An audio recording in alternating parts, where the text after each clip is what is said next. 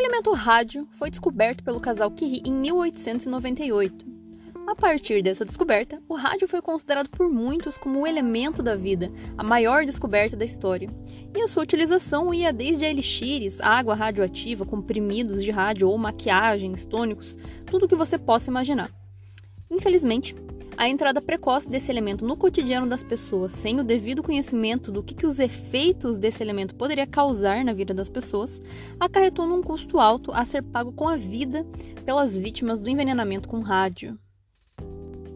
E a história mais icônica que nós podemos contar sobre o envenenamento com rádio é a história das Radium Girls, ou garotas do rádio, que eram trabalhadoras de uma indústria de relógio que pintavam os ponteiros do relógio com uma tinta à base de rádio e que sofreram contaminação e danos letais antes que nós conhecêssemos os efeitos da radiação e da radioatividade. Para conhecer um pouquinho mais sobre essa história, acompanhe o episódio de hoje do podcast Radion sobre as garotas do rádio. Fique ligado!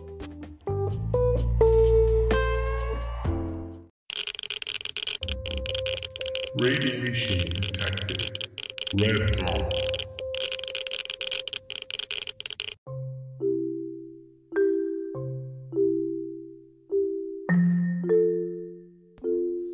Olá, meus irradiados! Como vocês estão?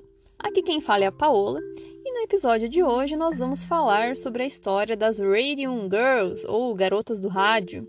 Eu acho meio estranho quando a gente traduz para o português, porque rádio, a gente tem muito aquela impressão de que é o radinho de escutar música, né? E na verdade o rádio que eu estou me referindo é o rádio, o elemento radioativo, naturalmente, né? Já que nós estamos no Radion. é, mas antes de eu falar dessa história, pessoal, eu queria muito agradecer a todos vocês que me escutam aqui no, no, no podcast, né? Seja por qual plataforma vocês ouçam. Uh, eu olhei hoje pelo Anchor, ele dá uma estatística pra gente que produz o conteúdo sobre a quantidade de ouvintes que a gente tem e sobre a quantidade de vezes que os episódios foram reproduzidos e o total de reproduções do canal. E hoje fazem mais ou menos seis meses que eu estou produzindo conteúdo e deu um total de mil reproduções. E eu fiquei bem feliz de saber disso, porque é, é bacana, assim, para mim é muito legal gravar o podcast no sentido de que eu aprendo muito e eu relembro muitas coisas quando eu vou buscar o conteúdo, eu descubro fontes de referência que são interessantes e, enfim, amplio o conhecimento. Então isso é muito legal para mim. E é mais legal ainda saber que eu estou compartilhando o que eu sei com as pessoas e saber que tem alguém que escuta, né? Que eu não estou gravando em vão, tem alguém que está ouvindo. E se tá achando bom, não sei, mas pelo menos está ouvindo. então eu queria agradecer você ouvinte, muito obrigada. É, novamente pontuo, né? Quem quiser que eu fale de um tema específico, alguma coisa assim, né? Só mandar um e-mail ou só chamar lá no Instagram, né? Radion, Radiação para Leigos, que eu sempre tô dando uma olhadinha por lá. Pois muito bem, né? Então vamos falar da historinha das garotas do rádio. O final do século XIX e o início do século XX foi muito marcado pela valorização da perspectiva cientificista. O que, que isso significa? Significa que existisse uma ideia de que a ciência seria a grande promotora do progresso humano.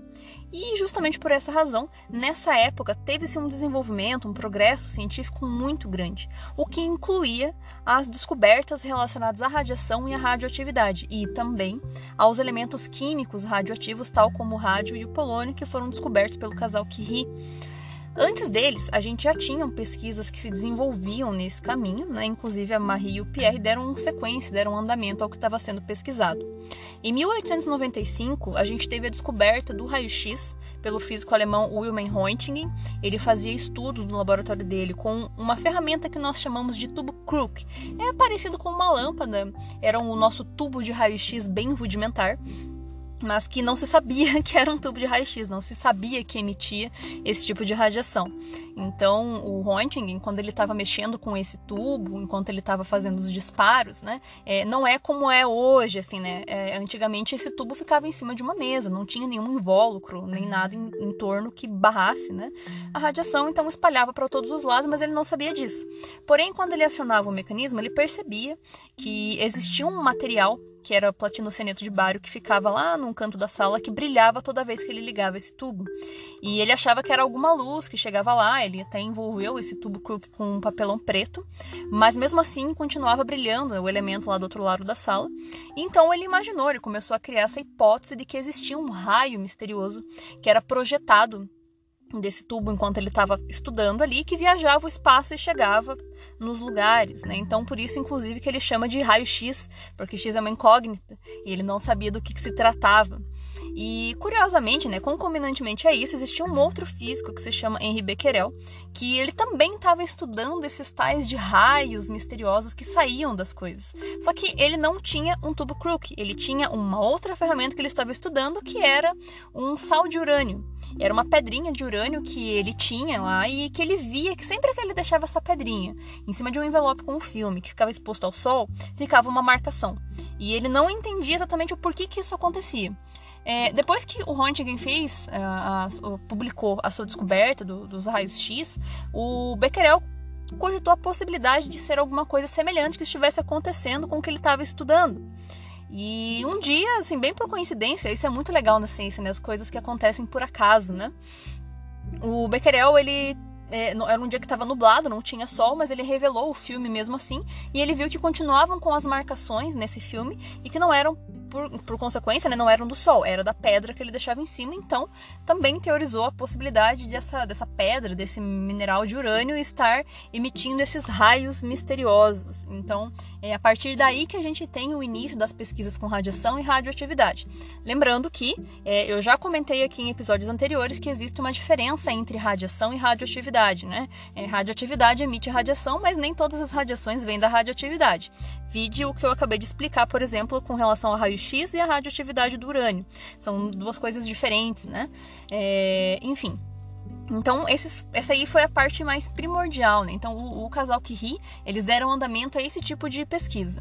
E, e, vocês vejam que interessante, porque se a gente for falar agora num contexto mais histórico, assim, né? É, é, essa questão da ciência, bem nessa época, era muito complicado a questão do sexismo, né? Então a mulher, né, se a gente for parar para ver, né, especialmente na questão de, de ciência, é, era muito raro a gente ter a, a, participação do público feminino. Tanto que a Marie Curie ainda hoje é um, um, um ícone a ser citado justamente por ter sido uma das pioneiras a se inserir nesse meio científico nessa época que era tão complicado, né? Essa perspectiva era muito diferente. A, a Marie, ela, a gente conhece hoje ela como Marie Curie, mas na verdade ela tem o seu nome de solteira que, ó, gente, não sei falar polonês, tá? É, mas ó, o nome dela de solteira, vou até pegar minha cola aqui, porque Jesus Cristo, ó, é Sklodowska. Tá todo cagado, tá, gente? Não falo polonês, não.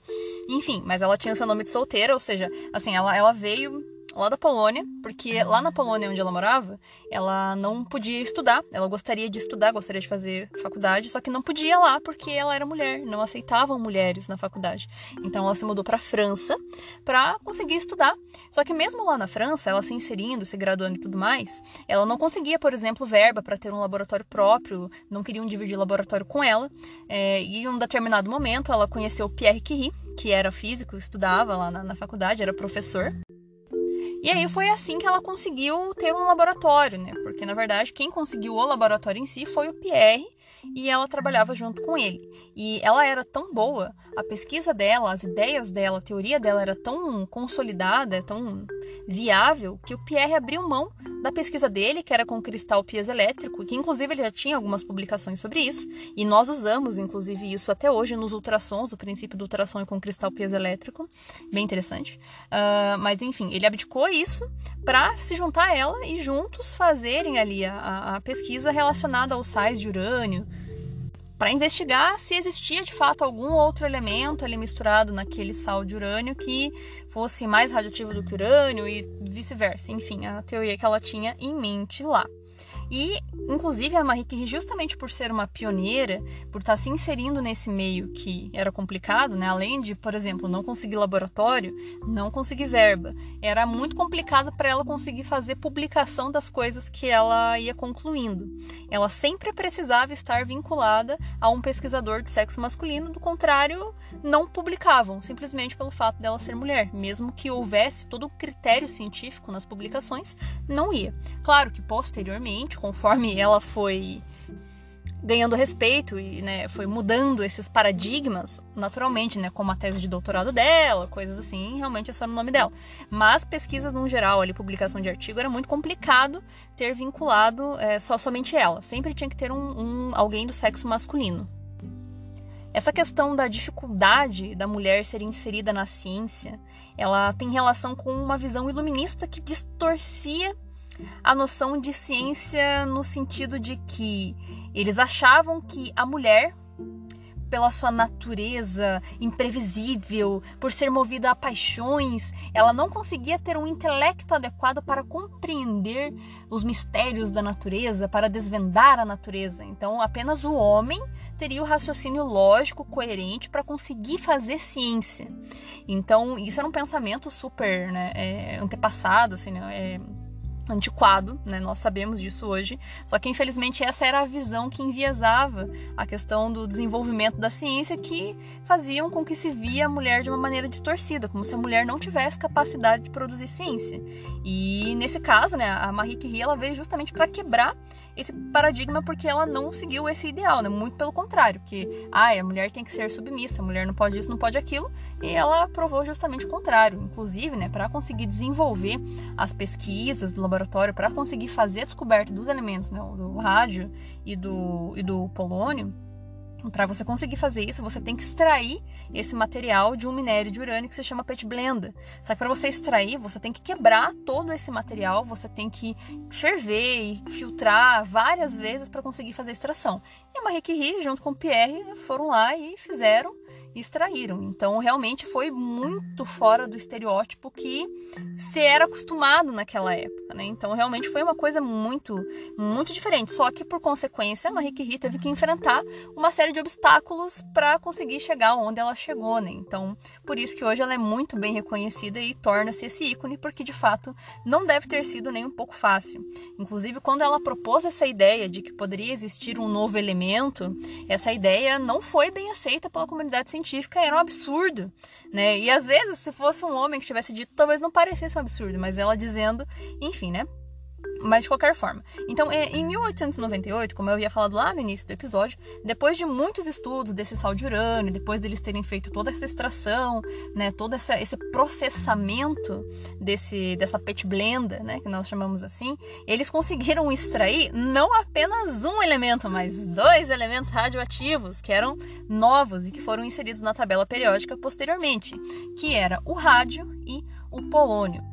É, o polônio ele teve esse nome, né? Marie Curie deu o nome de polônio em homenagem à Polônia, que era o país de origem dela. E o rádio, eu até pesquisei que, e, gente, isso é uma coisa que eu tenho muita curiosidade, mas eu nunca consegui descobrir de fato. Por que do nome? Porque o rádio, ele vem de radium.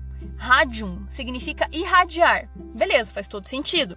Mas agora, por que, que é radiação, radioatividade, radioativo? Eu não sei. Mas eu adoraria saber. Se vocês descobrirem, vocês me contam. Se eu descobrir, eu gravo um episódio, porque até agora eu também não sei.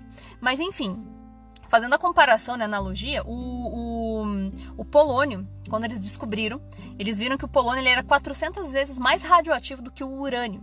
E o rádio, ele era 900 vezes mais radioativo do que o urânio. Então, realmente foi uma descoberta fascinante.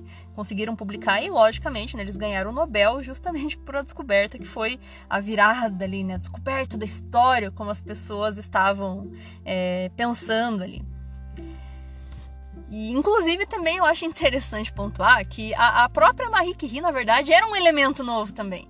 Se a gente for parar para pensar, né, fazendo essa, esse trocadilho. Porque se for parar para pensar no aspecto social, né? Uma mulher que porra, ganhou dois Nobéis, né? Que se inseriu nesse meio é, de pesquisa científica naquela época, naquelas condições, de fato é uma coisa memorável. Então, ela também era um novo elemento descoberto no quesito social.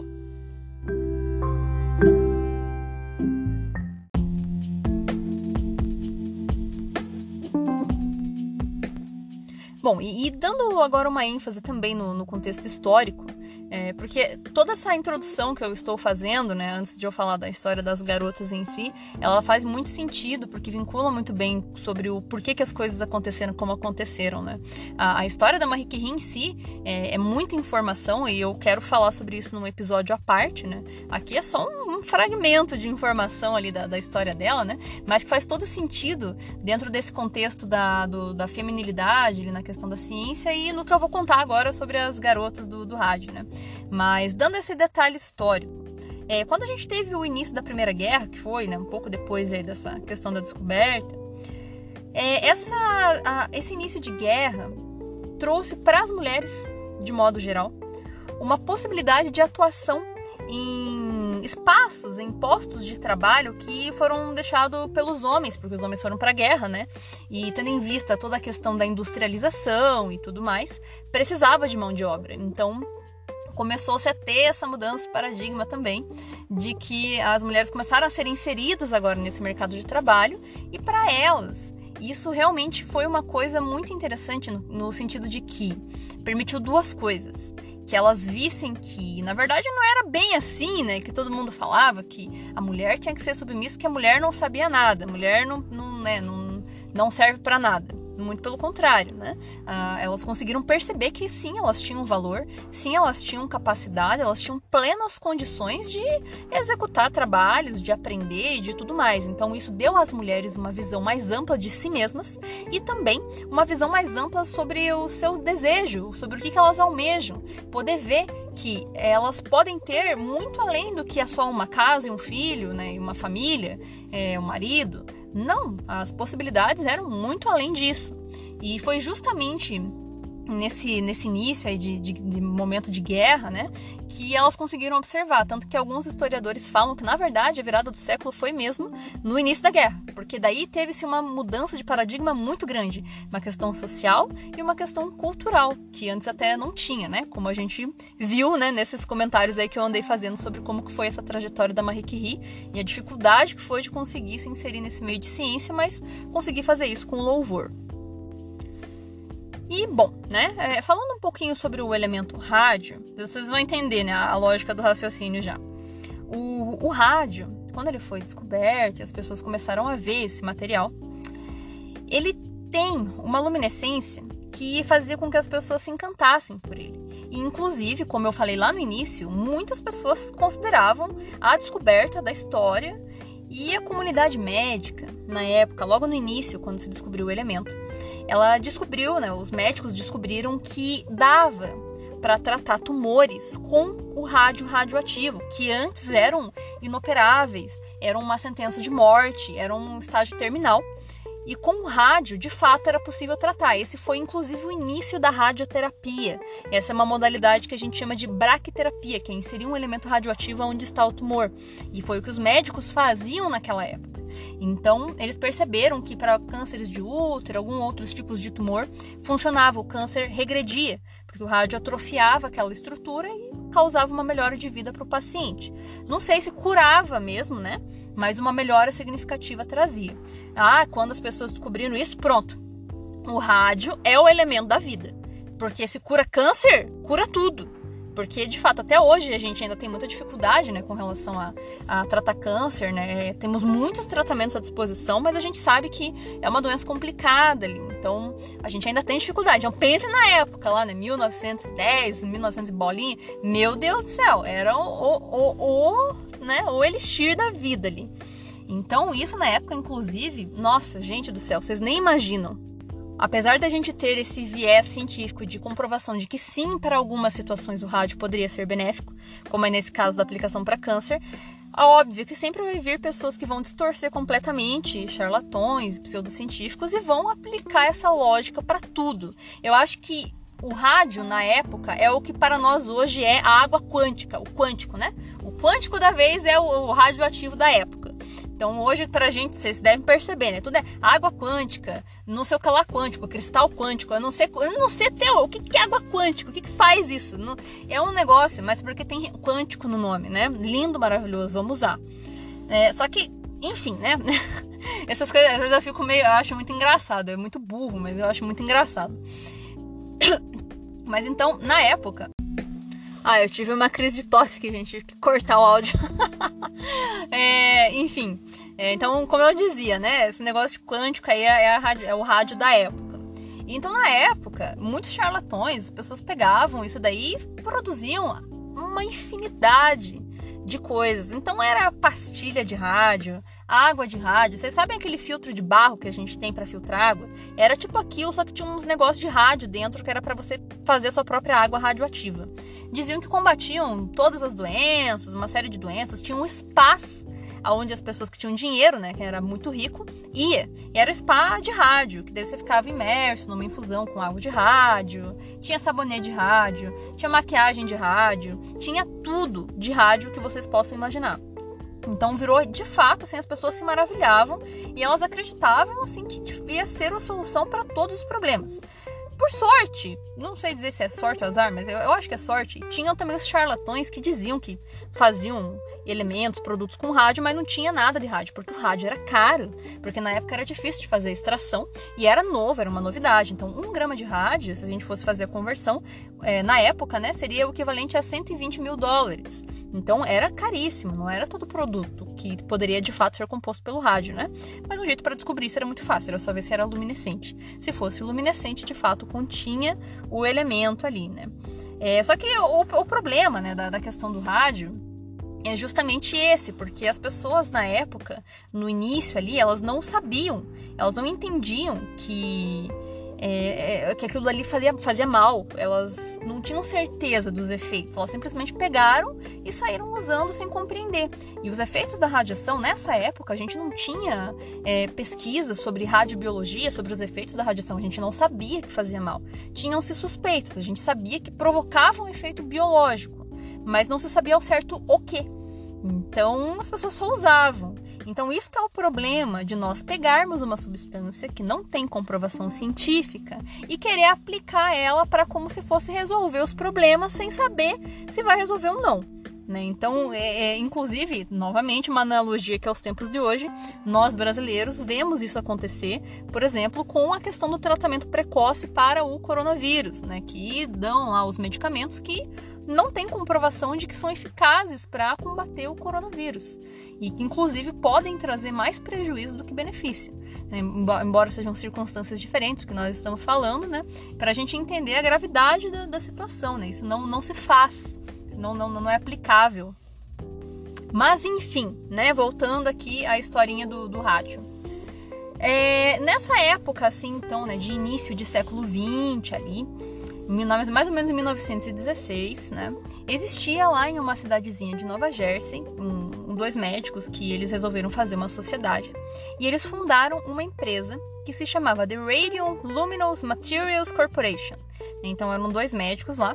Inclusive tem até o um nome aqui no, no, meu textinho, tá? Eu vou tentar pronunciar, mas gente, minha, minha pronúncia é precária, tá, gente? Mas é Sabine von é, e George Willis. Enfim. É, e a intenção desses dois médicos, quando eles fundaram essa empresa lá em Nova Jersey, era fazer estudos relacionados à aplicação do rádio na medicina. Porém, contudo, entretanto, todavia, como estava em época de Primeira Guerra Mundial, o que estava dando muito dinheiro era a fabricação de relógios.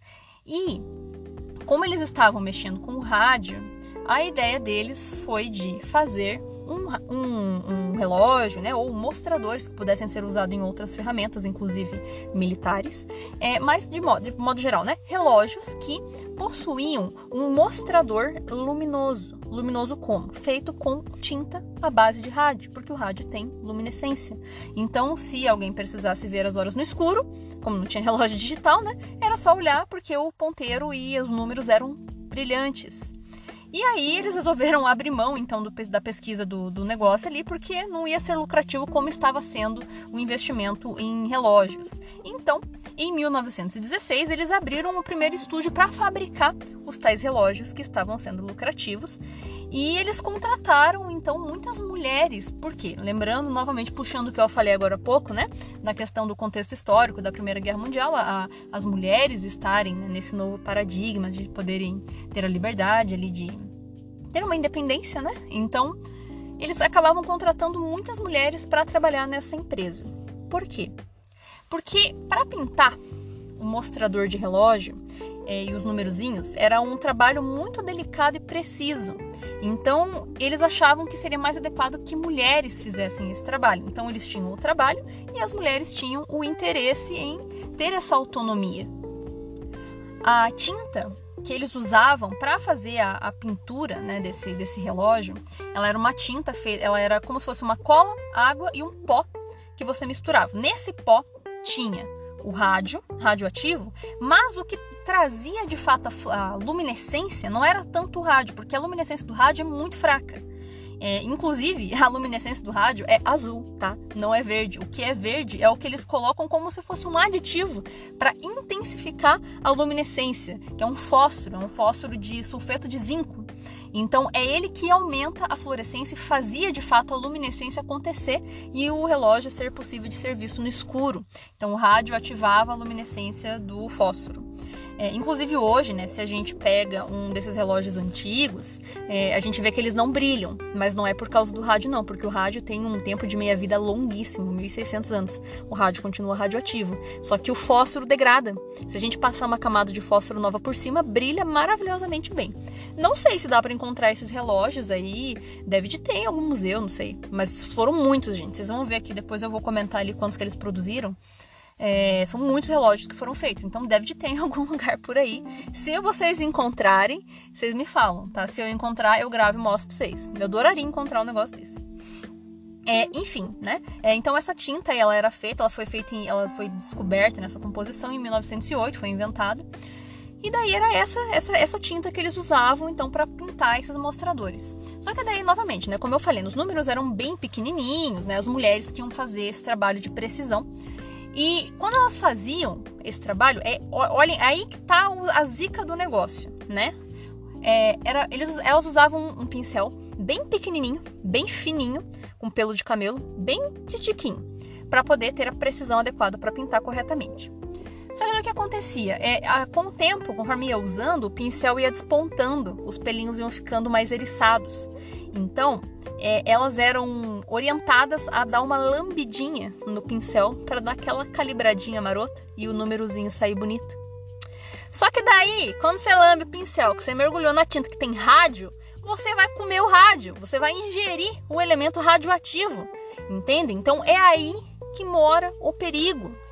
E as meninas até perguntaram na época se existia um risco. Mas falaram que não. Ninguém sabia também, né? Tipo, assim, o dono não era burro, mas assim, para as meninas, né? Falou que não fazia mal. E elas faziam isso, elas faziam essa calibração. Inclusive, tem até um nome para esse processo aí, né? De, de fazer a calibração. Eu, eu, não lembro qual é o nome, tá, tá anotado aqui no meu papel, já, já vou ver aqui. Mas o, o, o ponto é, né? Seguindo o raciocínio, é, eles diziam que era super seguro fazer isso. Inclusive, isso me lembra muito, me puxa na memória lá o acidente de Goiânia. Inclusive, tem um episódio sobre o acidente de Goiânia aqui no podcast. Eu recomendo muito que vocês ouçam, porque é, acho que foi um dos melhores episódios que eu já produzi, porque tem áudio original das vítimas. Enfim, mas o ponto é, lá em Goiânia, quando estourou o acidente, eles mandaram uma série de trabalhadores lá para atender e fazer a descontaminação. Gente civil, né? Tipo bombeiro, polícia, é, defesa civil. Só que eles não avisaram do que, que se tratava. E mal deram EPI. Deram, tipo, igual o nariz deles. E eles, essas pessoas falam hoje. Se você procura no YouTube reportagem do, dos trabalhadores da época, eles relatam que não era informado, falaram que era vazamento de gás. Tipo, um caralho, meu, por que que mente, velho? Como se ninguém fosse descobrir. É isso que é o terrível, mas não, e pior que não importa. Pode ser no Brasil, pode ser na Europa, pode ser nos Estados Unidos, pode ser onde for. Sempre vai ter um desgraçado que vai mentir, ferrar todo mundo. Não confie nas pessoas. Mas o ponto é, né? Voltando aqui ao que eu estava falando. Então, é muito semelhante nessa questão de falar que não fazia mal, só que de Goiânia todo mundo sabia que fazia, né? Isso não tem desculpa. Lá o do rádio ainda era uma época onde se tinha incerteza, não se tinha muita é, garantia ali, né? Não se tinha respaldo científico, por assim dizer, para afirmar que fazia. E também não tinha para afirmar que não fazia. E também assim, né? Para as meninas, né? Perguntaram fazia mal, ah, não, não faz. Beleza. Isso era assim, uma era uma conquista. Então, era como se fosse uma nova esfera social onde elas conseguiriam se inserir. era uma oportunidade que abria é, as portas para muitas coisas para essas meninas. Porque, vocês vejam, né? As meninas poderiam conseguir a sua independência, conseguir se inserir no, no, mercado de trabalho e tudo mais, que já era fantástico na época, né? Uma super revolução.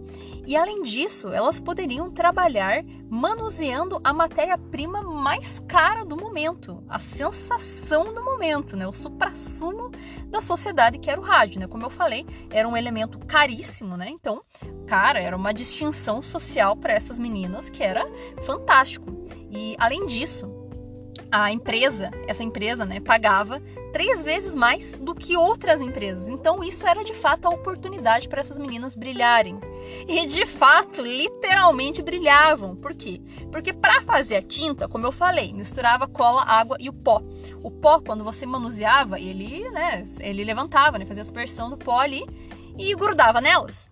Então, elas brilhavam, cara, elas brilhavam de verdade. Gente, isso é um negócio que eu acho bizarro, porque Vai parecer esquisito eu falar um negócio desse, mas eu adoraria ver, tipo, na realzinha, assim, na moralzinha. Eu queria muito ver uma pessoa, tipo, contaminada igual elas. Porque quando elas andavam à noite, elas, elas tinham uma luminescência natural por causa da contaminação. E ninguém sabia, era lindo. Inclusive, nossa, dava um destaque maior ainda, ressaltava a questão social que mostrava como elas trabalhavam lá na empresa e tudo mais, e ganhavam bem.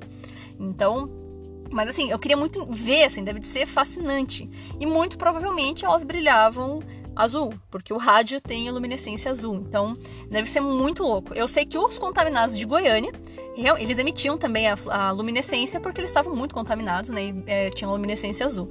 Mas esse do rádio, cara, que era uma contaminação mais externa, devia ser uma coisa muito estranha de se ver, curiosa. É, inclusive, esse, essa questão de luminescência, né, do elemento radioativo ter a sua luminescência natural, é um efeito que a gente chama de efeito Cherenkov. Vou falar dele aqui no podcast mais pra frente, num episódio à parte, mas é, acontece mesmo, né? Então, eu, eu adoraria ver pessoalmente um negócio desse. Enfim, né? Voltando aqui ao, ao ponto. É, bom, então como eu falei ali, né, que eu até disse que eu ia ver aqui, eu achei, chegou a, a, a anotação minha aqui, né, é, essa técnica que elas faziam de afinar o, o, pincelzinho com o lábio é uma técnica que eles, elas pegaram, né, a empresa ali pegou das trabalhadoras da China, porque elas faziam isso. É uma técnica que chama lip pointing, que é você afinar o pincel com a ponta dos lábios. Antes, elas faziam isso na água, Daí não precisava mexer, colocar na boca. Só que daí a empresa achava que isso desperdiçava rádio e que não era para acontecer. Grande diferença, vai, vai engolir o negócio, enfim. Aí falaram que não, que era, eles estimulavam as meninas a fazer isso com a boca, né? Inclusive, quando a gente pesquisa no Google por imagens, né, coloca ali Radium Girls, aparece a, a mulher quando elas abrem o processo contra a empresa, como, elas mostrando como que elas faziam e como que foi ensinado para elas como que deveria ser executado essa calibração do pincel, né? Então, é, enfim, e vocês vejam que no decorrer da, da guerra, né, conforme foi evoluindo ali e estavam sendo fabricados, né, esses relógios, esses mostradores luminescentes, a demanda aumentou muito. Então, essas meninas começaram a ter uma demanda de serviço gigantesca. Então, era uma demanda no nível de trabalhar sete dias por semana, no nível de trabalhar tipo mais horas durante o dia. E isso, por consequência, fazia o quê? Aumentava a contaminação dessas meninas por, pela ingestão do, do rádio. Porque, né, quanto mais está pintando, mais vezes você vai calibrar o pincel, mais você vai ingerir o troço ali, né? Então, olhem o nível do negócio. Só que para as meninas isso tipo era o máximo, porque daí vocês vejam, né? É, justamente pela aplicação desses mostradores luminescentes na guerra, isso deu assim, isso é lá nos Estados Unidos, né, gente? Então pensando nisso, é, isso deu assim uma resignificação social para as meninas maior ainda, porque elas estavam contribuindo com a pátria, pintando os, os, mostradores que ajudariam os heróis da pátria, os soldados. E o rádio também, nossa, é o elemento da vida, o elemento da pátria, porque está sendo usado na guerra top máximo, legal pra caramba. Então, assim, nossa, a, a visão das meninas, né, socialmente era o auge, não podia ser melhor do que aquilo.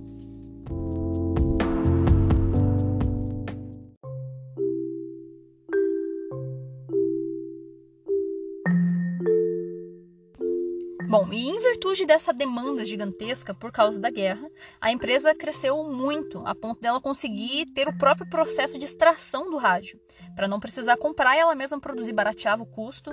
E, nossa, como eu falei, né, as trabalhadoras faziam ali todo, né, aquela demanda e tudo mais. E o problema, né, justamente dessa demanda grande era o, a alta taxa de contaminação. As estimativas é de que elas ingeriam 4 miligramas de rádio a cada seis meses. E elas trabalhavam ali por muito tempo, às vezes dois, três anos. E, novamente, né, pontu, elas perguntavam do risco e eles falavam que não. Só que assim, o, um dos médicos que era dono, ele estudou com a, a Marie e o Pierre.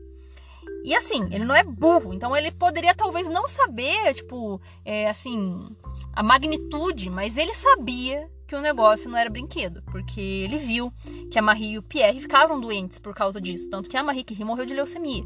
É, o Pierre foi atropelado por uma carroça, né? Isso não tem nada a ver com radiação, mas ele estava doente também. Eles eram, dava para ver que eles, o corpo deles era mais fragilizado, justamente em virtude dessa exposição excessiva a, a esses, elementos, esses elementos radioativos. E outra, Pra vocês verem, ó, mais um negócio. Por que que. Tô falando, o cara não era burro, tipo, ele era um desgraçado mesmo. Porque na outra filial, onde tinham trabalhadores homens, eles deram avental que tinha revestimento de forro de chumbo e davam pinça de marfim pros caras mexer no troço. Mas para elas, não. Por quê? Entendem? Então, esses são os grandes questionamentos do universo, que inclusive foi o que foi, é, questionaram né, nos processos judiciais, do tipo, ah, você não sabia? Então por que, que os caras tinham proteção e elas não? Não sabia como, né? É, inclusive, posteriormente, né, lá em 1924, já mais para frente, nessa época já tinham é, pessoas que estavam so sofrendo, passando mal, ficando doente por causa da exposição ao rádio. Eles pediram para uma universidade fazer pesquisa para tentar entender se o rádio de fato trazia problemas ou não. E a pesquisa apontou que sim, óbvio que trazia problema. Então eles é, concluíram que os trabalhadores que mexiam com o rádio tinham distúrbio hematológico, tinha necrose nas mãos onde tocava no elemento, só que o que a empresa fez? Falsificou o relatório, dizendo que era tudo lindo e maravilhoso, que o rádio é o elemento da vida. Então, os pesquisadores da época tentaram publicar os artigos, mas eles não deixaram, né? Porque, né? É, eles bloquearam ali e falaram que não. É, inclusive no processo judicial foi aberta essa informação depois, né? Ficaram sabendo. Mas para vocês verem o nível de sujeira do negócio, né? O cara falsificar um laudo de uma universidade para dizer que o troço que era ruim era bom, sendo que não era.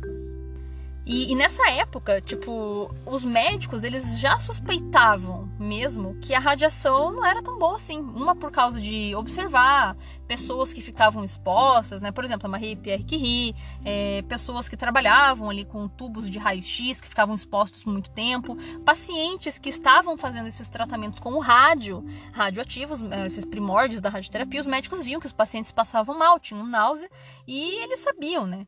Que, que realmente tinha uma coisa errada. E os médicos dessa empresa, quando eles atendiam algum trabalhador que é, afirmava que estava se sentindo mal, os médicos falavam que estava tudo bem, que era lindo maravilhoso, né?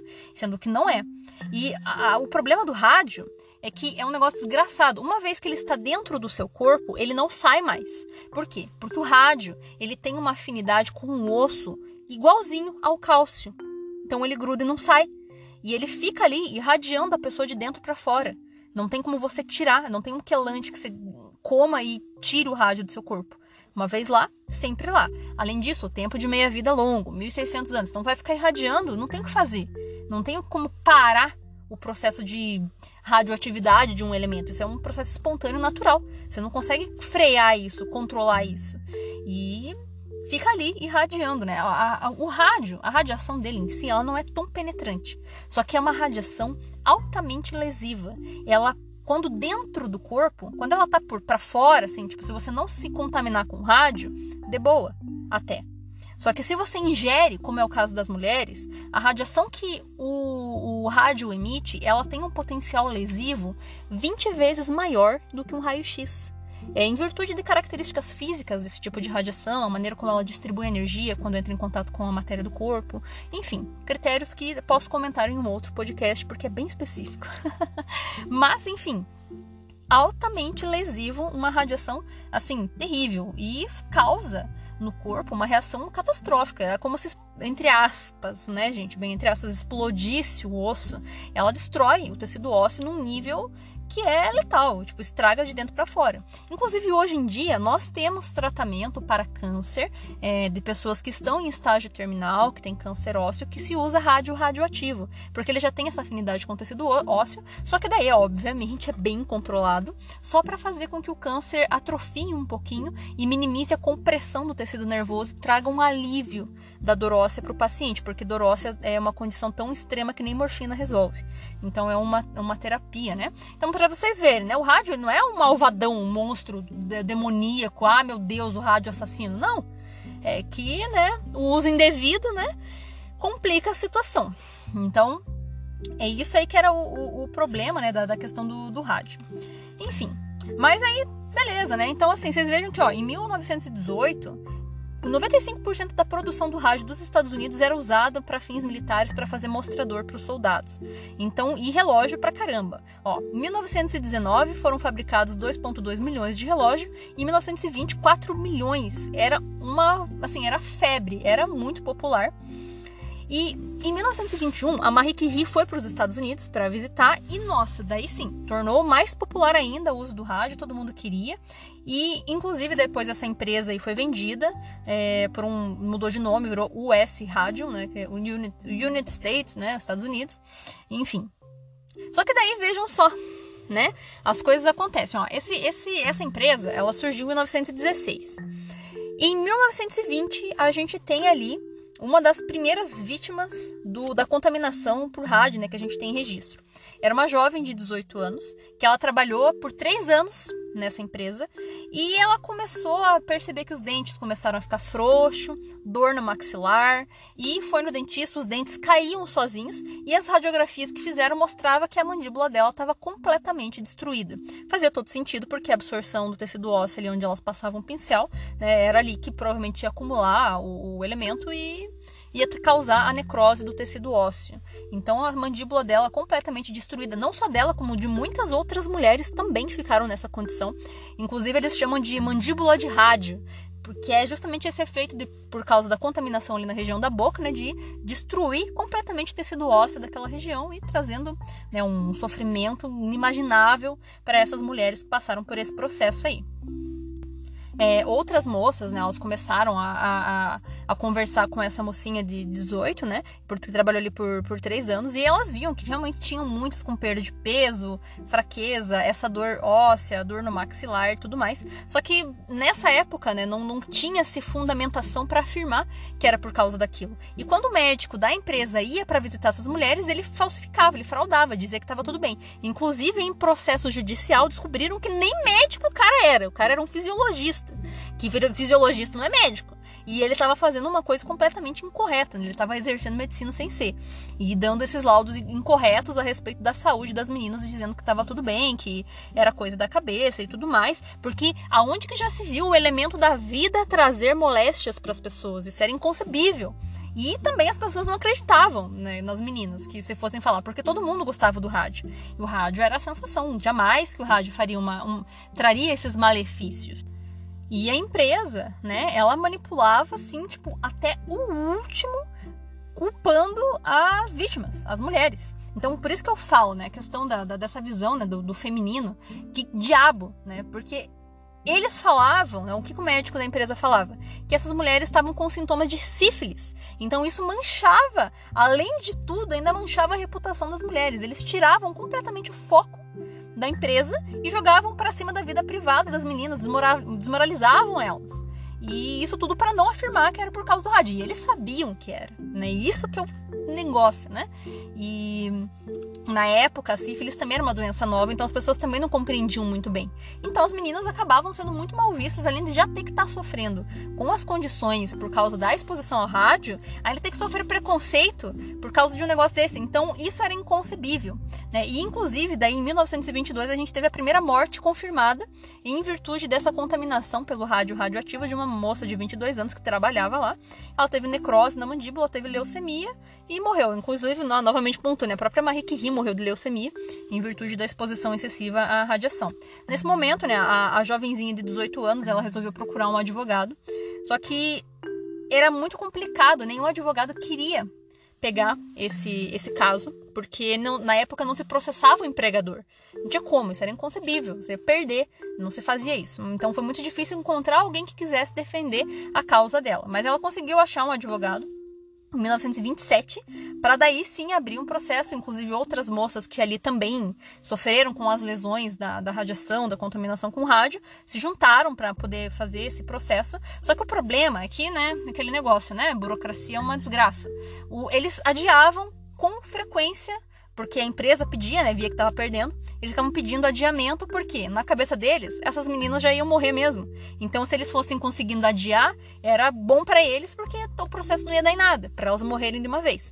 Só que daí o advogado delas conseguiu fazer ali um, um, um acordo extrajudicial em virtude do tempo para elas, né? Porque elas queriam uma certa quantidade, mas na, na, ali na negociação foi menos, só que como elas não tinham tempo, é, foi o que deu para fazer e a empresa ainda se livrou, né? É isso que é o foda. É, e elas morreram, todas elas morreram logo na sequência ali com anemia, fratura, sarcoma, que é câncer, infecção, né? Problema da mandíbula, tudo. Tudo que vocês podem imaginar ali. Inclusive o próprio inventor da tinta, né, que fez essa tinta em 1908, ele morreu em 1928, foi no mesmo ano do julgamento das meninas, né, e por envenenamento por rádio, né, então isso ajudou a dar uma potencializada ali no, no processo. E essa empresa, ela continuou produzindo relógios, né, com marcadores radioativos até 1960. Só que daí as pessoas começaram a ver que, né, na verdade não era bem legal do jeito que todo mundo estava pensando, que trazia risco, e foi caindo em desuso e hoje, né, naturalmente não existe mais essa aplicação.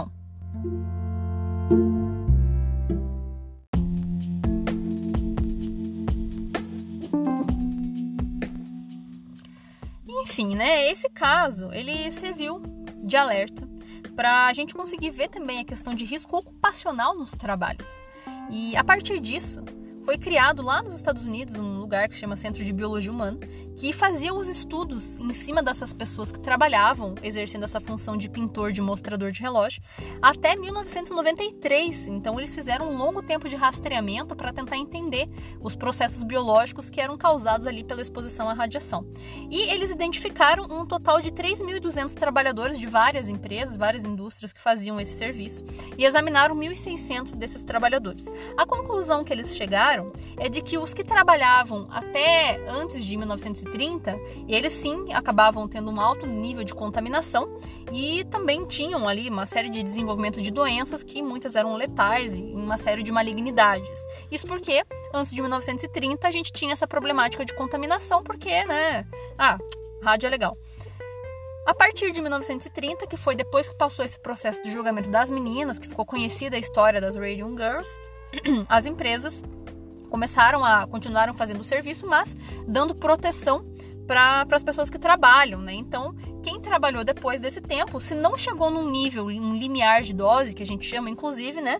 Já tem um episódio aqui também sobre efeitos da radiação, episódio 3, deem uma olhada lá, bem legal. É, então a gente sabe que para efeitos determinísticos, hoje nós sabemos que tem que passar um certo limiar, do contrário, o efeito não acontece. Então, os que trabalhavam depois de 1930, tranquilo, é um trabalho sem grandes riscos ocupacionais de modo geral. Inclusive, o último pintor de ponteiro de relógio, né, de mostrador de relógio, morreu em 2014. Ele tinha 150 17 anos. Então foi longe, talvez a, a radiação tenha dado uma colaborada aí na, na, para a longevidade dessa pessoa. É, enfim, esse caso das Radium Girls, assim como outras situações, né, outros eventos radiológicos que aconteceram né, ao longo do tempo foi dando essa percepção para as pessoas de que radiação poderia fazer mal e foi quando a gente começou a ter o surgimento da área da física médica, porque foi nesse momento que a gente começou a entender que era importante saber mensurar, saber quantificar a radiação que as pessoas recebem, não só para evitar questão de dano, mas também, por exemplo, para conseguir fazer um tratamento para câncer do modo adequado, saber quanto de rádio usar, saber a dose, né? então criar-se unidades de medida para conseguir aferir esse tipo de coisa, criar-se equipamentos para conseguir medir. Então foi é, isso foi uma, uma das histórias né, que colaborou para o desenvolvimento disso. Pesquisas de radiobiologia com base nisso também foram é, importantes, né? Conseguiu se extrair muito dados desse tipo de coisa. E assim, né, a gente também conseguiu vantagens de ter regulamentação para a questão de segurança e proteção contra a radiação a partir disso. Entender que as pessoas não podem ficar expostas livremente à quantidade de radiação que bem entender. Isso não é possível. A gente tem que ter uma limitação, a gente tem que ter um controle, a gente tem que ter uma regulamentação também por aspecto trabalhista, né, para proteger o trabalhador, para não ficar numa situação insalubre. Inclusive isso também, né, essa história especificamente foi uma novidade porque foi um novo precedente legal de você conseguir processar o empregador por doença ocupacional, coisa que antes não acontecia. Então, essa história tem aí uma aplicação muito grande em muitas esferas que são interessantes que vão além da questão da radiologia ou da questão da proteção contra a radiação e da física médica. É uma história recheada de, de, um, de muitos contextos. Inclusive, é, como eu, eu falei, até falei para vocês, né? Eu postei lá para quem vê no Instagram que esse filme, né? Existe um filme sobre isso. Dá para assistir online, que foi o que eu fiz. Tem na internet, bem fácil de achar. É bem bacana a maneira como é representada, é bem fidedigna. E tem também um livro que eu comprei, tô esperando chegar. Que eu não sei se eu vou conseguir ler, porque tá em inglês. Meu inglês não é lá essas coisas, né? Mas vou tentar desenrolar. Porque também conta uma, esses aspectos, assim, de um jeito muito completo. Então acho que é sempre bacana a gente conhecer essas histórias para entender por que, que as coisas são como são, de onde vem né, a, a, as coisas e, e comparar até com os nossos tempos atuais e ver o que, que mudou e o que, que continua igual. Porque né, a gente vê que tem muitas coisas que parece que o tempo passa e as coisas não mudam. E também a questão histórica ali é importante, né? Isso para nós é, vendo hoje, a gente sabe como deve ter sido difícil as lutas da Marie e dessas meninas para conseguir conquistar o seu espaço ali. A Marie Curie, imaginem, né? um, um ambiente ali sempre totalmente masculino e ela ter conseguido se inserir e ter conseguido prosperar maravilhosamente bem, conseguir provar que ela era capaz, que ela tinha potencial. Para essas meninas, né, apesar de estarem ali numa situação extrema de dor e sofrimento, terem ido em frente, terem conseguido provar que a empresa estava errada ali e, e, conseguirem os seus direitos, são esses tipos de luta que mostram a força da, da mulher, que mostram, é nisso que a gente pode se espelhar. Então, até quando a gente fala né, em questão do feminismo e tudo mais, né, as pessoas às vezes distorcem as coisas, mas é disso que a gente está falando é, dessa questão de direito, do mínimo, de não ter essa segregação que não é uma razão para existir. Então, é nisso que a gente pode se inspirar. E eu, particularmente, como mulher, vendo esse tipo de história, eu me sinto muito grata por hoje eu poder ter os meus direitos, de eu poder ter me graduado, de eu poder estar trabalhando, de eu escolher o que eu quero fazer com a minha vida, graças a lutas como essa que aconteceram antes do meu tempo, e me possibilitaram estar aqui hoje gravando um podcast para vocês. Talvez se fosse 100 anos atrás eu não poderia estar fazendo isso, né? Talvez não. Eu não poderia estar fazendo isso por duas razões: por ser mulher e porque não existia podcast. Mas tirando a brincadeira, né, a gente sabe que as esferas seriam bem diferentes, né? Então, sou grata por nascer nessa época onde, apesar de ainda ter muita luta pela frente, é uma situação muito melhor, né? Então, que nós sejamos gratos aos nossos antepassados por terem lutado coisas antes de nós.